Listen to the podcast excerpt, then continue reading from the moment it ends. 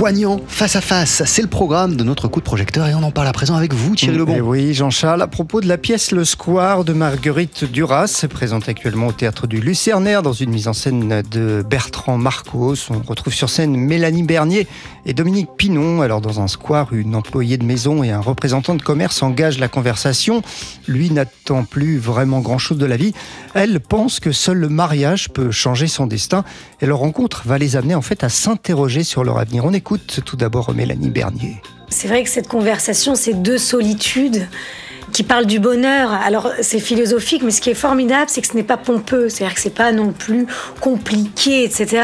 C'est vraiment accessible. En plus, je pense que cette pièce, ça doit pas être un argument, mais elle dure une heure aussi. Et comme c'est vraiment de la, la, conversation, ça passe très vite parce qu'il y a beaucoup de choses qui sont racontées et tout, mais avec une vraie légèreté, etc. Donc ça parle de tellement de, thématiques qui aujourd'hui résonnent en plus d'une telle manière avec cette folie que nous sommes tous en train de vivre. Les auditeurs, s'ils savaient que vous êtes avec un masque, enfin, c'est quand même improbable. Et là, cette discussion de ces deux personnes qui parlent du bonheur, de la liberté, de comment ça vit, de juste la discussion des uns avec les autres, on a l'impression qu'on est de plus en plus coupés quand même les uns des autres une employée de maison, un représentant de commerce, mais il y a aussi un troisième personnage dans la pièce, Thierry. Alors, c'est une voix plutôt, mais quelle voix? Elle intervient au tout début du spectacle et elle est presque capitale pour Dominique Pinon. On a une très belle chose au début, c'est la voix de Fanny Ardant qui lit les didascalies, euh, les premières didascalies du texte et qui situe un peu la pièce.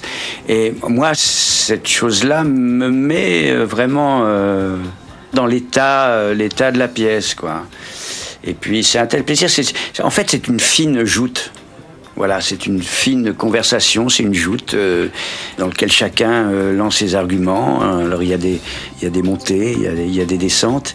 Et puis tout le long, tout au long, on s'aperçoit, euh, sans en avoir l'air, qu'il se passe quand même un petit quelque chose entre les deux. Et ça reste comme ça en suspens à la fin. Moi, je crois qu'il ne viendra jamais à ce bal. Mais il y a toujours un petit espoir.